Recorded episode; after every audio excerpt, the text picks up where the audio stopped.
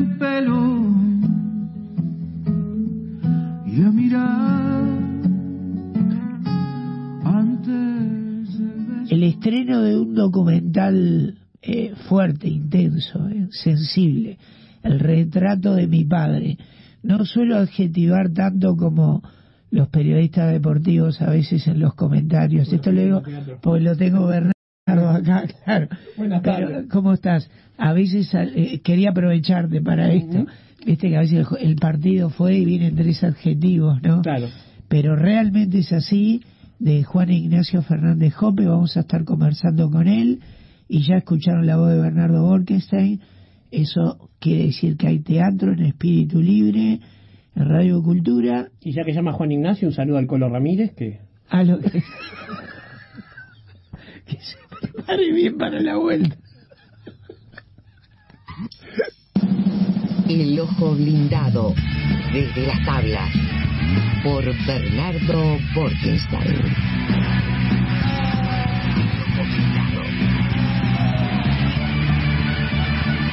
Bueno, anda bien. Bernardo, Bien, bien, cómo me gusta Diego Presa, Gustavo. Sí, a mí sabés que yo también, escuché también. por primera vez Buceo Invisible por Abre Palabra. Claro, sí. Pero esta canción me gusta más por el astillero. Ah, mira. Este, así que este. Más despojada, viste, más... Y sí, son tres guitarras y. claro. Pero muy linda, sí. Sí, hermosa canción. Hermosa canción. Y para, para, para Maester y para mí es el verano esa canción y se viene. Ah, claro. Este, así que bueno, Eh, hay teatro, Gustavo, hay buen teatro, Sí. hay mucho teatro y este. hay mucho y de aquí a, Se, me- se me a complicó- noviembre. Sí, no, no, diciembre. hasta mediados de diciembre Sí, decís que porque vaya. en diciembre va a estar el Congreso de Teatro, entonces se va a abrir una instancia de reflexión sobre el teatro, además de lo... Generalmente en la mitad de diciembre ya no se estrena, obviamente, siguen otras obras, pero algunas se estrenan igual. Pero mm, yo a principio de año vaticiné que eh, Consentimiento iba a ser de lo mejor del año y, y fui muy adjetivador con eso. Y no me desvivo, es de lo mejor del año.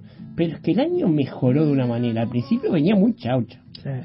Y realmente ahora se han sumado un montón de obras de distintos rubros, de distintos lenguajes, de distintas concepciones.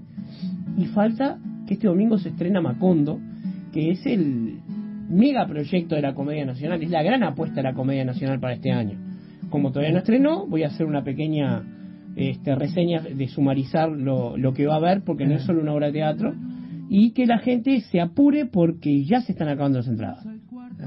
¿Ah? Esta obra, obviamente, va a remitir a García Márquez y tiene talleres de escritura, eh, conferencias, va a estar Carta- Cartarescu que este, lo van a entrevistar este, Fernando Medina, va a estar eh, otros tipos de talleres, va a estar la obra de teatro, va a haber eh, una gran cantidad. Tengo acá la, la digamos, la lista, digamos, el, el folleto que salió, que lo pueden ver en el Solís, y tienen este 20 días en los que tienen que elegir, no se puede ver todo, es realmente imposible.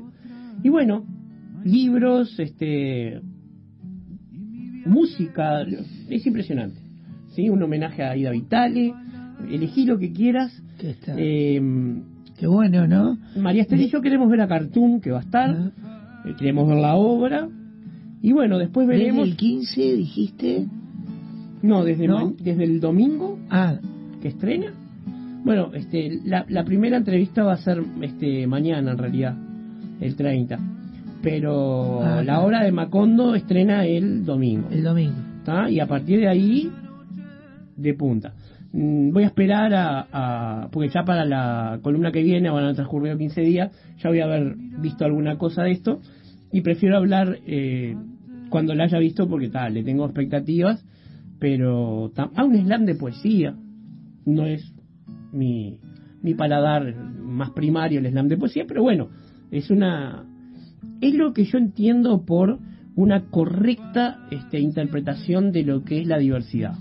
O sea, la diversidad no es este, ponerle una mordaza a un artista para que hablen inclusivo en los cartelitos de la obra. Es incluir lenguajes distintos e incluir cosas distintas. Eso es lo que quiere decir diverso. Este, entonces cada uno va y hace lo suyo en un panorama múltiple. Este, no se trata de que todos hablemos igual por la fuerza. Pero te digo esto porque el Solí fue tristemente célebre hace Claro, poco por sí. una iniciativa más que olvidable de la directora.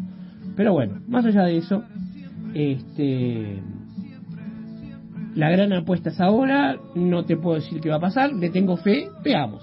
Pero lo que sí, que los oyentes tengan claro, se acaban las entradas. O sea, hay muchas este, actividades que además este, después van a ser por orden de llegada. No se va a poder reservar lugares, este, por ejemplo, para la obra de teatro. Pero bien, veamos. quería nombrarlo nada más. Probablemente le dediquemos alguna a una columna entera más adelante porque es demasiado grande el, emprendimiento. Pero vi dos obras de teatro interesantísimas. Eh, una eh, terminó su primer ciclo, pero va a volver. Sabemos que, que- van a intentar volver rápidamente, pero es un tema de salas, ¿viste? Eh, esa obra se llama Agua Viva. Es muy difícil de calificar qué tipo de espectáculo es Agua Viva. Si a mí me dicen, ¿tá? tratando de escribirla, de qué se trata, pues yo no voy directamente, porque es teatro danza, porque es teatro con este digamos lenguaje verbal, pero es muy discutible que haya una narración de una historia, la hay, solo que narrada de una manera inteligente y poética. Y bueno, nada, no es lo que yo, teniendo tres cosas para ver, nunca va a ser la primera que voy a ver. Y me hubiera perdido una maravilla. ¿tá? Porque esta obra es, primero que es casi inclasificable. No, no puedo decir que sea musical, no puedo decir que sea teatro danza, porque utiliza muchísimos lenguajes a la vez. Eh, estaba en el MAPI, espacio no convencional, pero que ya se ha usado para el teatro. Eh, y la obra es muy simple. Camila Parard, una actriz jovencísima y bailarina, sola con su alma, con una especie de, de- de plataforma elástica, con luces, un tarro con agua y el sonido y la luz esté apoyándola. Música brasileña. Una especie de cama elástica, no tanto. una plataforma, dijiste. Es una algo. plataforma, pero no de saltar, Ah, es como ah, que ta, cede ta, al peso de la actriz. Ah, bien, bien. No, no, no elástica de saltar. Está. Y Ah, música brasileña. Música brasilera. Y No, me, me llama la sensación la puesta que tiene la obra. ¿no? sumamente despojada. despojada. Aparte este esta, esta disposición de, de la sala era con sillas, obviamente, porque Claro. era sala de, de, Sí. de museo, y eh, las sillas estaban puestas de una manera particular, que estaba diseñada para que todos los espectadores pudieran ver. Claro. Porque viste que cuando no hay la pendiente de las, de las salas de teatro o de cine, el que está atrás, si no mide 2 metros 15, no ve bien. Ah, Y si 2 metros 15 está adelante, atrás no ve nadie. eh, sí. Ya me toca ese siempre. Bueno, imagínate que me dejas a mí. Sí, literalmente, un día vino este, Tato López al, al teatro cuando estábamos nosotros, por suerte de sentado al lado. Ah. este, pero sí, no, y no tenemos tanta diferencia, Sí, Gustavo. A mí se me sienta ahí adelante, no veo nada. Pero bueno, el tema es este. Un texto inteligentísimo. Una actriz que la quiero ver haciendo otras cosas porque evidentemente tiene un talento tremendo y por su juventud, bueno, está recién arrancando, o sea, ya ha hecho cosas.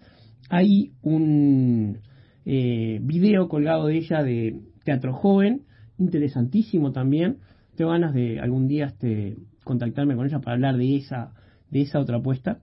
Pero bueno, Agua Viva eh, está basada en Clarice Lispector, una escritora mundialmente famosa Sí. con una particularidad. Sí. Su público es predominantemente femenino. Sí. Eh, Felipe Ipar, que es el director y dramaturgo de esta obra, eh, planteaba que el- el- al principio le llamó la atención cómo las mujeres reaccionaban más al nombre de Clarice Lispector que los hombres. Y bueno, y al final es un hecho, le llega más a, a los hombres, a las mujeres. Pero eso no quiere decir absolutamente nada, o sea, no, es simplemente que los hombres nos estamos poniendo de algo, como mucho. Pero bueno, esta obra, te digo, eh, es una apelación a los sentidos, o sea, porque todo lo que transmite Camila Parar con su cuerpo, con sus expresiones y con su voz, va destinado a impactar en los sentidos. Pero también el texto, Felipe Ipar lo describe como un texto de naturaleza filosófica. Yo, para que me digan filosófico, soy muy exigente por razones obvias. Y te tengo que decir, no, pero sí, pero no, pero sí. ¿Tá? Porque como todo en este texto, está diseñado con un trazo muy fino, muy sutil, hay momentos intensamente poéticos, hay momentos intensamente filosóficos y hay momentos que no son ni una cosa que la otra o son las dos. Hay que verla, el tiempo se va volando y estoy deseando que vuelva porque no sé si no la quiero ver de vuelta inclusive. Y pero ¿Vuelve? Sí, lo que pasa que tienen que conseguir una sala, lo que no vuelve probablemente sea en Ah, el no MAPI. sé, en el claro. MAPI. Eh, el problema era más bien con la sala del MAPI.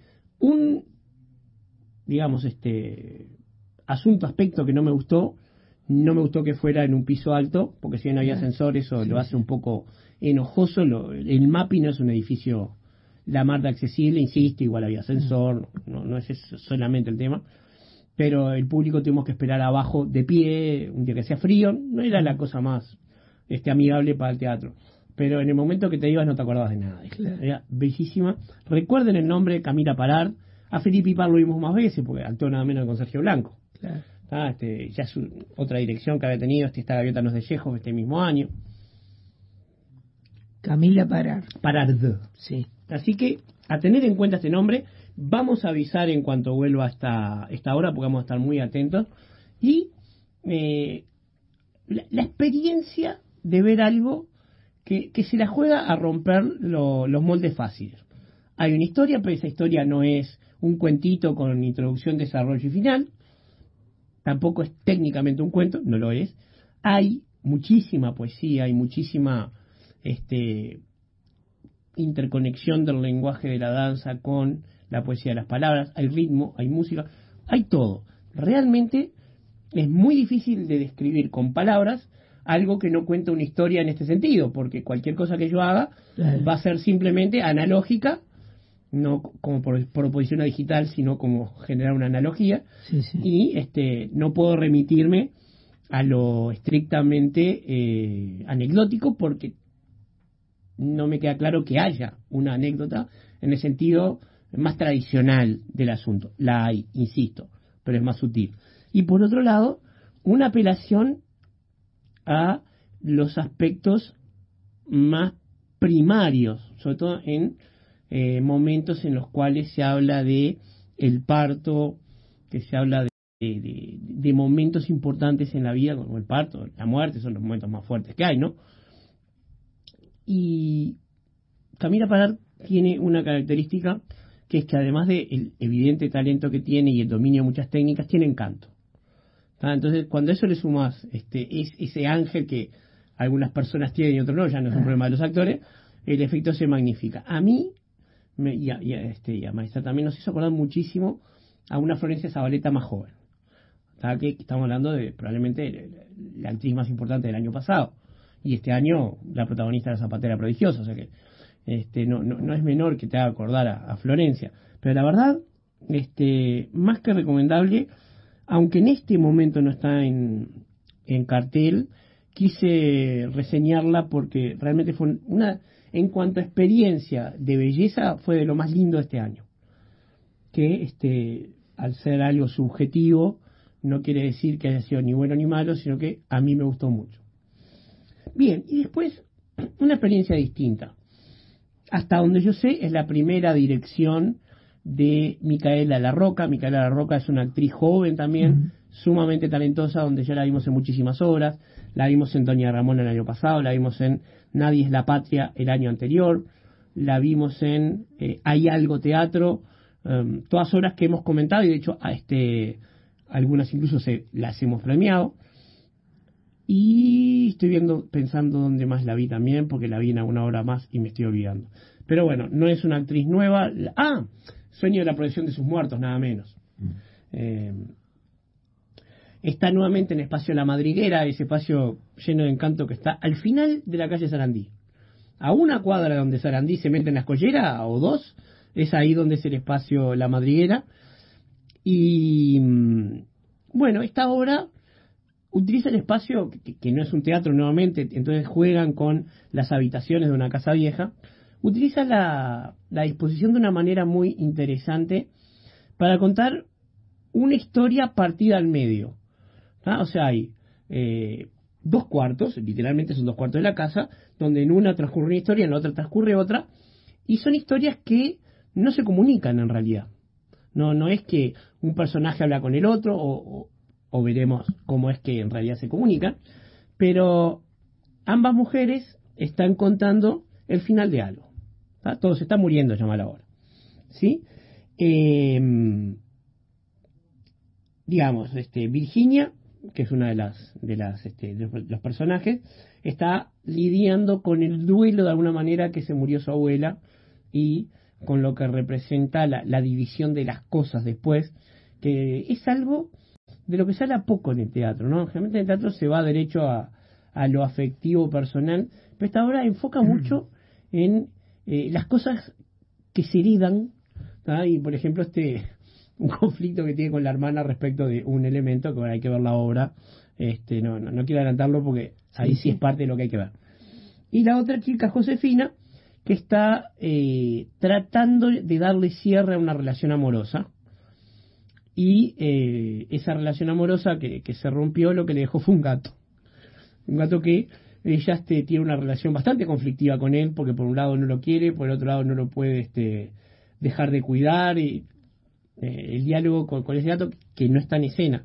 El gato es un elemento literalmente obsceno porque no aparece nunca y este es fluida el, el digamos el el ritmo no, no, se cae en ningún momento y la historia es muy original. Si me decís, ¿es la tal historia? ¿Te va a cambiar la vida? No, pero es lindo teatro y es una de las obras que vale la pena ver. Claro. Eh, muy bien dirigida y el planteo es sumamente original, ¿no? Esa idea que hay dos habitaciones que son dos mundos diferentes y un aprovechamiento de algo que se debe hacer del lugar, el manejo de eh, las plantas como seres mm, subrogantes del afecto, ¿no? Uno puede entender perfectamente porque uno establece una relación afectiva con un gato, con un perro. Pero con una planta es algo que el teatro tiene que trabajar un poquito más para lograrlo y genera momentos muy, muy interesantes. Así que esto es en La Madriguera. Creo que queda uno, no, dos, mira, quedan este la sema, el domingo 1, el viernes 6 y el sábado 7 para verlos en el espacio La Madriguera, que es en Sarandí 241. Están carteleras, se puede este, acceder fácilmente a las entradas, pero la sala es muy pequeñita. Así Para que- pasar un buen momento, este, según la clasificación que siempre decimos, es perfectamente apta para ir con maridos, se puede ir. Este, agua viva no tanto porque ahí ya requerimos maridos sensibles. Sí. Pero este sensibles en, en el sentido tradicional, sensibles, no, no necesariamente este, Claro. que se van a poner a llorar ante cualquier cosa. Mm. Sensibles este, que les guste un aspecto que apela a lo emocional. Y nada, dos obras muy lindas y se vienen más estrenos aparte de Macondo a los que hay que estar atentos. Pero, si bien, insisto, con sentimiento de lo mejor que vi este año, eh, le han salido competencias. Buenísimo. Nos vemos en 15 días, Gustavo. A estar atentos entonces. Gracias, Bernardo. Que pase muy lindo.